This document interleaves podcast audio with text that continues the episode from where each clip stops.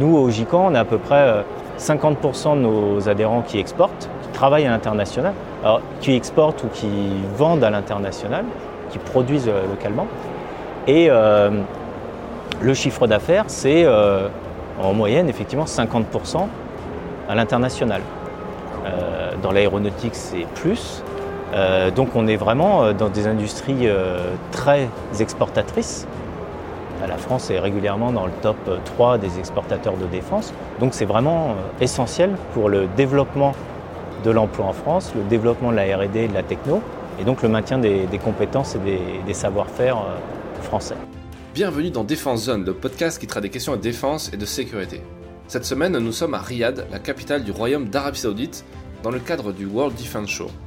À l'occasion de ce salon d'armement, nous vous proposons un entretien passionnant avec le délégué à l'internationalisation des entreprises et à l'export au GICAN, le groupement des industries de construction et activités navales, qui est un syndicat professionnel fédérant plus de 280 industriels et organisations du secteur maritime français.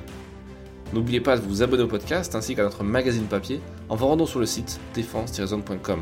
Nous souhaitons une bonne écoute. Bonjour Arnaud, est-ce que vous pouvez vous présenter? Je m'appelle Arnaud Martinator, je suis délégué international euh, au GICAN, le groupement des industries de construction et activités navales. Je parle un peu du GICAN. Le GICAN, c'est euh, donc un syndicat professionnel euh, qui regroupe à peu près 300 entreprises de la construction navale. donc, c'est les chantiers navals, civils et militaires. Donc on a deux gros chantiers, chantier de l'Atlantique, qui fabrique les plus gros euh, paquebots du monde, et euh, Naval Group, qui euh, produit à peu près toute la gamme de navires, du sous-marin navire de surface, en passant par le porte-avions. Et une dizaine de chantiers de taille moyenne, qui produisent des navires civils, des navires militaires. Les branches navales et maritimes des grands groupes, de défense et civile, et ensuite 70% de TI et de PME qui fournissent euh, les, équipements et les systèmes pour les chantiers navals français, pour les grands donneurs d'ordre français et des donneurs d'ordre étrangers aussi. L'équilibre est important entre euh, la France et l'étranger. Et puis on a pas mal d'entreprises qui produisent leurs propres systèmes, des radars, des drones, euh, et qui n'ont pas besoin de passer par un donneur d'ordre, qui ne sont pas sous-traitants et qui vendent directement à des forces armées, à des forces de police ou à des, opérateurs industriels. D'accord. C'est combien d'adhérents euh, le GICAN C'est 300 adhérents, euh, donc, euh, qui se répartissent entre grands groupes et, PME, ETI et start-up. D'accord. Aujourd'hui, on est sur le, salon de, Riyad, le World Defense Show. c'est la deuxième édition et c'est la deuxième édition à laquelle vous êtes présent, c'est ça hein? Vous étiez présent la toute première. pourquoi être venu ici? Alors un de nos rôles, euh, GICAN, c'est euh, d'organiser des salons. Déjà, on a deux gros salons avec notre filiale qui s'appelle la Sogena. On organise le plus gros salon naval de défense qui s'appelle Euronaval, qui se tient tous les deux ans à Paris. Le prochain se tient en novembre euh, à Villepinte, Paris-Nord-Villepinte. Et il réunit l'ensemble de l'industrie navale mondiale et des délégations de tous les pays du monde et un salon euh, maritime civil, Euromaritime, qui se tient à Marseille aussi tous les deux ans et qui s'est tenu euh, très récemment, la semaine dernière. On est aussi fédérateur de pavillons France, notamment sur des salons de défense, soutenus par le ministère des Armées. On est sur à peu près 5 pavillons, euh, en fait 5 pavillons France par an, où on réunit des entreprises du GICAN, du GICAT et du GIFAS. Et effectivement, quand il y a trois ans et demi a été euh, créé le salon WDS. On s'est positionné. C'est nous qui avons euh, gagné euh, la fédération du pavillon France. Il n'y a pas eu de compétition, mais c'est nous qui avons pris la fédération du pavillon France. La première édition s'est plutôt bien passée, avec 25 entreprises présentes le salon se mettait en place. Hein. Créer un salon, c'est pas évident. Donc il y avait quelques loupés, mais qui se sont améliorés. Donc bah, on a continué sur la deuxième édition. On est encore présent avec 38 entreprises cette fois-ci. Et pour l'instant, on est presque à la fin du salon. On sent des marques d'intérêt et des gens qui se réinscrivent déjà pour dans deux ans. D'accord. vous préparez déjà l'édition de 2025, c'est ça 2025, parce que euh, les organisateurs euh, font. Euh, non, 2026. Et Et donc on, met... donc oui, effectivement, les organisateurs proposent déjà les réinscriptions. Donc c'est pas toujours évident pour les PME et on sait que PME, mais on, prend une surface pour bloquer une surface parce que sur les salons c'est important. C'est aussi un jeu d'échecs et le positionnement est très important. Euh, plus on amène d'entreprises, mieux on est positionné. Et donc effectivement, bah, vous l'avez vu, l'espace France est plutôt bien positionné dans un hall international. Hein. il, y a un hall, il, y a deux halls internationaux et un hall très saoudien. Euh, et euh, le positionnement est vraiment important pour la visibilité et puis capter des délégations et de visitorat. Et donc l'idée c'est de conserver cet emplacement effectivement et en, en ayant un espace important et en amenant des entreprises. Carrément. Et j'encourage les, auditeurs à, regarder notre, notre reportage photo euh, qu'on a pu faire ici sur le, World Different Show. Où on verra un peu le, visuellement à quoi ça ressemble et c'est euh, très impressionnant, surtout quand on ne connaît pas trop ce milieu. Euh, là, on est vraiment dans les coulisses de, ce qui se fait en termes d'armement et quelque part de géopolitique aussi, parce qu'on voit tous les pays. L'Ukraine est représentée, la Russie est représentée, la Chine. Euh, vous, quel regard vous portez sur ce genre d'événement euh, et qui plus est à l'international? Alors, WDS, c'est un, salon assez particulier, puisque quand les organisateurs ont décidé de le créer, ils voulaient en faire le plus grand salon du monde. C'est des ambitions, euh, ambitions saoudiennes. ce qu'on constate pour l'instant, c'est que c'est un grand salon qui a pris. C'est pas évident de lancer un nouveau salon.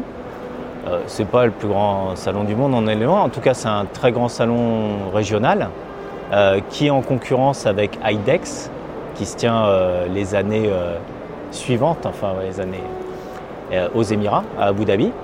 Et donc oui, là il y a une vraie compétition. On est sur deux salons, on va dire régionaux quand même. Les gens qui viennent ici viennent pour viser le marché saoudien. voilà. Et donc il y a le monde entier qui vient exposer, mais pour le marché saoudien. Mais c'est vrai qu'ils ont réussi à regrouper la plupart des entreprises de défense euh, occidentales, euh, asiatiques. Euh, et donc oui, ils ont gagné, on va dire, leur pari. Mais je le redis, les entreprises qui viennent ici, les, oui, qui viennent exposer ici, viennent vraiment pour le marché saoudien et les opportunités du marché saoudien. S'ils veulent viser le marché émirati, ils vont à IDEX. et s'ils veulent viser les marchés mondiaux, ils vont sur les salons français, Euronaval, Eurosatori, Salon du Bourget. D'accord. Il a pas de. Euh, les gens viennent pas pour essayer de faire du, commerce avec les Turcs ou avec les Américains qui sont ici ou... Il peut y avoir euh, des relations de B2B qui se créent, mais s'ils veulent vendre à des, euh, pour nous des marines ou des forces aériennes, ça se passera plutôt dans le pays.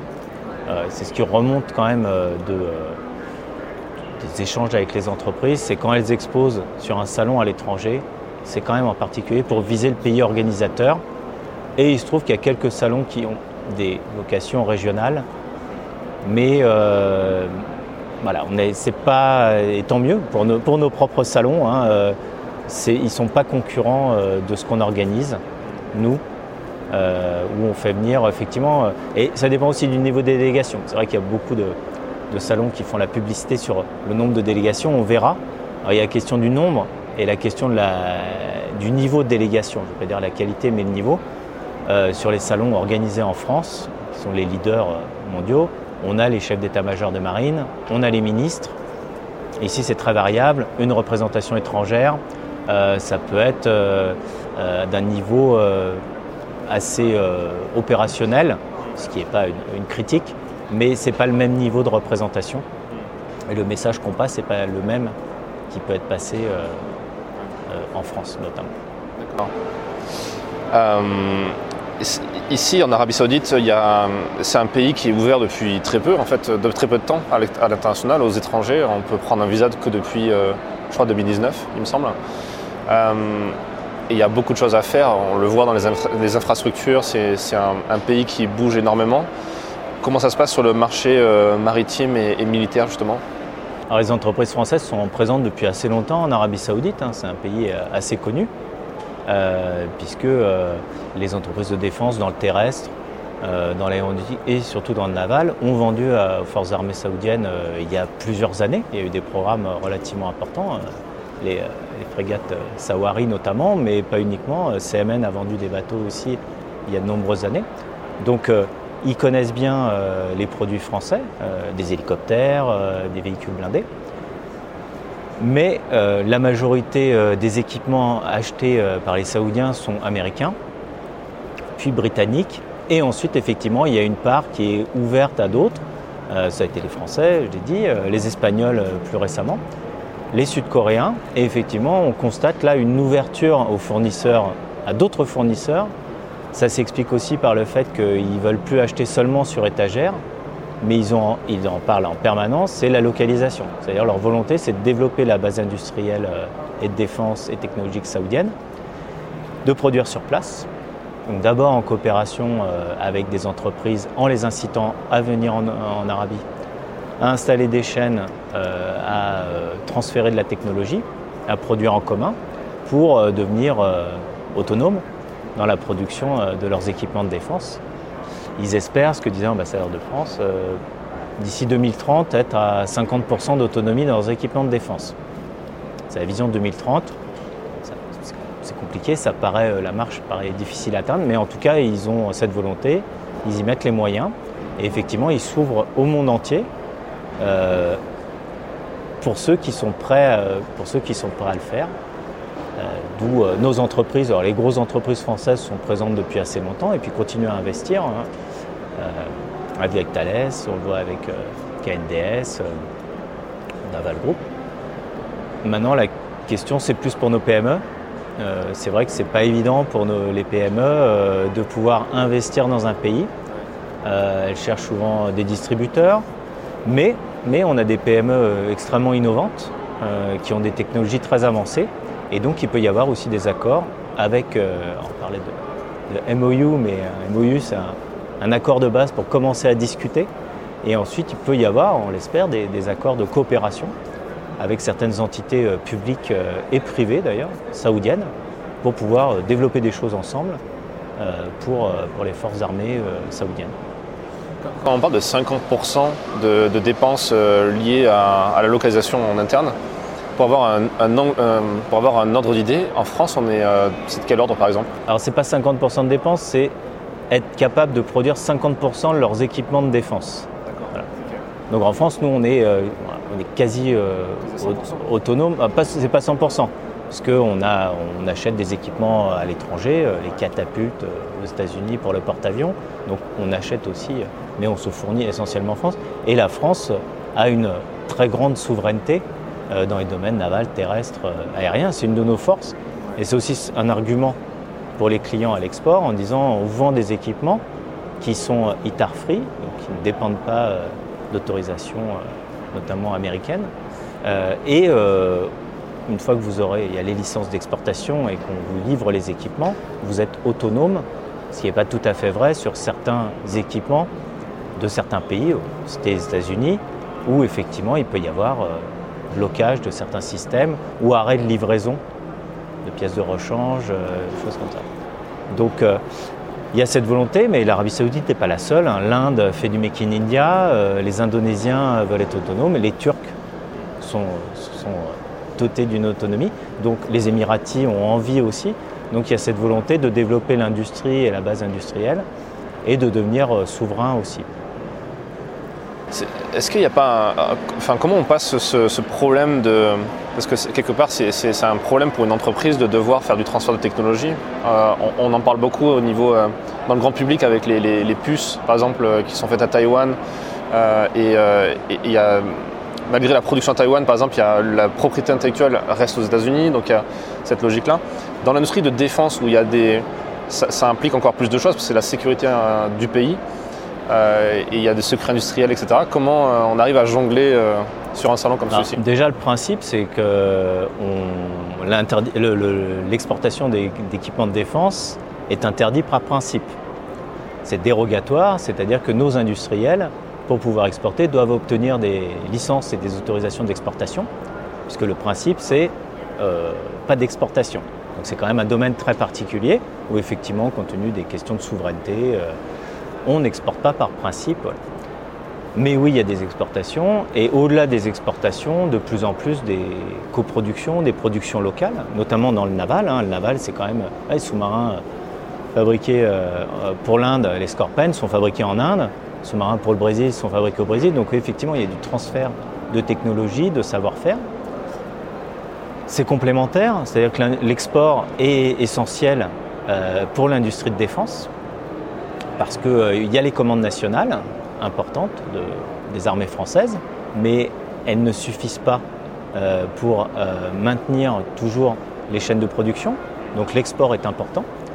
Et pour le maintenir, effectivement, euh, il y a la vente sur étagère, mais ça se fait de moins en moins. Et donc les pays qui ont des industries souhaitent aussi y participer. Donc eux peuvent être intégrés dans la supply chain aussi pour comment dire, équiper une partie des équipements qu'on leur vend, des systèmes qu'on leur vend. Et puis effectivement, il y a ces transferts. Alors, bah, nos entreprises sont effectivement très prudentes parce que l'idée, c'est pas de d'aider à développer le futur concurrent. Donc, certes, on essaie de garder toujours une longueur d'avance, mais il y a plein d'autres euh, méthodes. Il y a aussi le, alors, le transfert. C'est pas seulement de comment dire transfert de, de système ou de technologie. C'est aussi le transfert du savoir-faire. La formation est hyper importante. Déjà pour euh, entretenir, maintenir les, les équipements pour qu'ils fonctionnent donc ça, c'est une partie euh, formation. Ensuite, il y a tout ce qui est euh, euh, le, développement en commun. Ça, c'est important, puisqu'on est avec des pays aussi, pour certains, qui sont à des niveaux technologiques relativement avancés. Et donc, l'idée, c'est aussi pour nous d'échanger sur du savoir-faire, c'est important pour nos entreprises, de leur transférer, de travailler ensemble et de développer des produits, soit pour le marché local, je ne parle pas spécifiquement de l'Arabie Saoudite, hein, mais ça peut s'appliquer, soit pour le marché français aussi, ou pour des marchés euh, tiers. C'est-à-dire qu'on développe un produit en commun avec une industrie, et puis après on le vend à d'autres pays. Donc euh, ça aussi, ça, ça en. Mais effectivement, il y a ce qu'on appelle les boîtes noires chez les industriels, c'est-à-dire des technologies, des savoir-faire en propre qui sont euh, majeurs pour l'entreprise et aussi pour les armées françaises et qui ne seront jamais transférés parce qu'ils remettraient en cause notre, notre souveraineté et c'est pas le. Est-ce qu'il n'y a pas un risque, je me fais un peu l'avocat du diable, de, délocaliser certaines productions à l'étranger et donc du coup de défavoriser quelque part cette nouvelle ressource qui arrive en France pour faire travailler des Français euh, Parce que c'est un c'est un peu un des rares arguments qu'a le complexe militaire industriel de dire on va produire des missiles, des armes, etc. Mais ça donne de l'emploi euh, nationalement, donc c'est une bonne chose. Mais si cet emploi est transféré dans un autre pays, Comment ça se passe du coup? Alors je dirais, il n'y a pas de complexe militaro-industriel. Hein. il y a la, base industrielle technologique de défense euh, française qui emploie euh, énormément euh, de, gens. et effectivement, il y a cette question de l'emploi en France. Mais l'emploi en France, comme dans plein d'autres secteurs, l'export est essentiel aussi au maintien de l'emploi en France puisque quand on, vend à l'international, il y a des choses qui sont produites en France. Les Rafales euh, sont produits en France. Les FDI, par exemple, vendus à la Grèce, sont produites en France avec des industriels grecs aussi qui sont, qui sont à bord. Mais comme je vous disais, il y a aussi des équipements euh, qui sont fabriqués sur place. Et si on prend le Scorpen par exemple, le Scorpen n'est pas en service dans la marine française, il est, c'est un produit d'exportation. Donc il n'est vendu qu'à l'export. Il n'aurait pas été produit euh, spécialement en France. C'est un produit vraiment destiné destiné à l'export. Et donc il y a euh, ce, maintien, euh, maintien de la base industrielle et ce développement de la base industrielle et l'export contribue vraiment, contribue vraiment au développement. Euh, nous, au GICAN, on a à peu près 50% de nos adhérents qui exportent, travaillent à l'international, qui exportent ou qui vendent à l'international, qui produisent localement. Et le chiffre d'affaires, c'est en moyenne, effectivement, 50% à l'international. Euh, dans l'aéronautique, c'est plus. Euh, donc on est vraiment euh, dans des industries très exportatrices. La France est régulièrement dans le top 3 des exportateurs de défense. Donc c'est vraiment essentiel pour le développement de l'emploi en France, le développement de la RD et de la techno, et donc le maintien des, compétences et des, savoir-faire français. Il n'y a pas de délocalisation il y a plus de la production euh, locale, mais qui emmène aussi, hein, quand euh, je prends les, sous-marins au Brésil ou en Inde, euh, ça entraîne aussi une partie de la chaîne industrielle française qui continue à produire en France, mais qui va accompagner des grands donneurs d'ordre sur place pour satisfaire les besoins et continuer à travailler aussi pour les commandes des armées, des armées françaises. Oui, et puis de toute façon, c'est du chiffre d'affaires qui arrive dans la boîte en France et du coup qui paye ses impôts en France et du coup qui, contribue au rayonnement derrière. Hein. Et c'est surtout une, de plus en plus une contrainte. On parlait longtemps d'offset, de compensation industrielle. Euh, ça continue et de plus en plus de pays sont demandeurs. Et donc, euh, effectivement, euh, ça devient de plus en plus difficile, ça a souvent été le cas, de vendre sur étagère un équipement. Les grands pays maintenant sont demandeurs d'intégrer leur chaîne industrielle et donc c'est un, si on ne le fait pas, on se ferme la porte clairement de ces marchés. Et comme je dis, ça peut être aussi des sources d'opportunités, puisque avec certains pays euh, assez avancés technologiquement, euh, qu'ils soient asiatiques, moyen-orientaux ou, européens, euh, c'est aussi du co-développement et du partage de, savoir-faire qui permet aussi de, monter en, compétences et en qualité. Ici en Arabie Saoudite, il y, a ce salon, mais c'est un, élément central de la, de la géopolitique actuelle. Hein. On a vu avec les, euh, L'Arabie saoudite essaie de se placer comme, euh, comme diplomate pour le conflit euh, israélo-palestinien. Il y a des, la Russie est présente ici, donc ça veut dire aussi beaucoup de choses sur ce conflit-là. Et plus récemment, il y a les, les Houthis qui, qui, ont directement attaqué des frégates françaises avec des drones. Quel regard vous portez, vous, sur, sur cette zone et à, l'aube de, de cet événement? Alors, la France est très présente euh, dans la zone, effectivement, euh, aux EAU avec euh, un accord stratégique avec les Émirats arabes unis, un accord de partenariat avec l'Arabie saoudite aussi. Et la France est présente en mer Rouge, dans l'océan Indien. Et effectivement, ça s'est passé en mer Rouge avec les attaques contre des navires militaires et des navires civils, fait que le trafic en mer Rouge est extrêmement limité. Et donc de nombreux pays, euh, occidentaux, asiatiques euh, et euh, du Moyen-Orient ont mis en place des, navires. Il y a des navires qui pour protéger les cargos qui circulent encore. Et puis c'est surtout pour essayer de rétablir le trafic maritime qui est essentiel pour le commerce mondial. Il y a des coopérations très régulières entre toutes les marines, la plupart des marines du monde, hein, pas que occidentales. On a des navires sud-coréens, des navires saoudiens et émiratis. Donc la coopération entre les marines est euh, quasi euh, permanente pour assurer notamment le trafic euh, international et la sécurité internationale. Et donc oui, effectivement, ça, on le voit ici, l'intérêt effectivement, c'est d'assurer la, stabilité dans la région, hein, qui, était, qui a été effectivement déstabilisée ces, derniers temps. Mais effectivement, l'intérêt, c'est aussi d'arriver à une stabilisation et une coopération. On voit euh, la reprise des relations notamment entre le Qatar, les Émirats et l'Arabie euh, qui avait été compliquée ces dernières années. Et donc on est plutôt dans cette tendance. Euh, les Émiratis sont présents ici, les Qataris sont présents ici. Et effectivement, on est plutôt dans cet esprit de, coopération militaire, politique et de développement.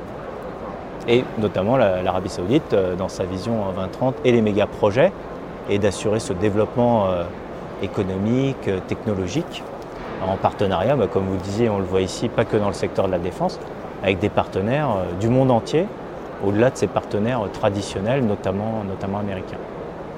Justement, le fait qu'il y ait autant de, partenaires potentiels pour l'Arabie Saoudite, c'est encore plus de difficultés pour euh, vous, le pavillon français, de réussir à tirer votre épingle du jeu. C'est quoi votre technique, vos stratégies pour réussir à maintenir cet enjeu pour vous? Alors, effectivement, euh, les entreprises les plus présentes euh, en nombre, euh, c'est les Américains. Ensuite, je pense que c'est les Turcs. les Sud-Coréens sont bien représentés, mais la France, avec une cinquantaine d'entreprises au total, et on n'a pas à rougir, on est très bien représenté. On a des plus, gros, des plus grosses représentations. Il y a la concurrence. il y a la concurrence, mais qu'on voit sur d'autres marchés, les Turcs, Sud-Coréens, qui remportent certains marchés. Mais euh, la France, comme je vous disais, a des produits, euh, soit nos, grands groupes ou nos PME euh, très technologiques, qui sont éprouvés, utilisés par les forces armées françaises et de nombreuses forces armées dans le monde entier, utilisés au combat. Et donc elles ont fait leurs preuves, ce qui n'est pas toujours le cas pour les concurrents étrangers. Et puis la France propose aussi un large éventail de savoir-faire, soit dans le terrestre, dans l'aérien ou dans le naval. Et cette capacité aussi d'assurer, on, parlait, des produits souverains. C'est-à-dire qu'on n'a pas le contrôle sur ces équipements. Ils sont ITAR free, ils ne dépendent pas de notre bonne volonté, bon vouloir français pour être utilisés par, les, clients, par les clients finaux. Ce qui n'est pas le cas d'autres pays qui contrôlent encore les produits qu'ils ont vendus à leurs clients. Quel regard vous portez vous, sur, le, sur les capacités militaires de, l'Arabie saoudite et, peut-être plus largement des pays, euh, ce qu'on appelait les pays émergents, les pays des BRICS, euh, qui sont de plus en plus armés, mieux équipés que parfois certaines armées, euh, alors peut-être pas mieux que la France, mais parfois on peut se demander quand on voit le, type d'équipement, je pense même en termes de simulation, en termes d'entraînement, comme ils ont plus de moyens, techniquement ils sont mieux équipés moins expérimenté, mais quel regard vous portez sur ça? Ah oui, effectivement, bah, on voit des pays qui ont des moyens financiers, donc qui se dotent d'équipements euh, de grande qualité. Après, euh, il y a la qualité des équipements, mais il y a aussi la formation euh, qui est importante. il y a aussi l'expérience sur, le, sur le terrain.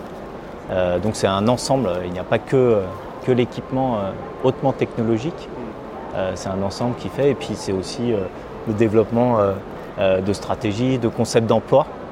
Euh, sur lequel bah, effectivement les Français euh, sont plutôt euh, bien, bien expérimentés en étant présents sur différents théâtres d'opération. oui, donc il y a une montée en, puissance de, certains pays et qui impressionnant, mais voilà, c'est pas. je n'ai pas de réponse.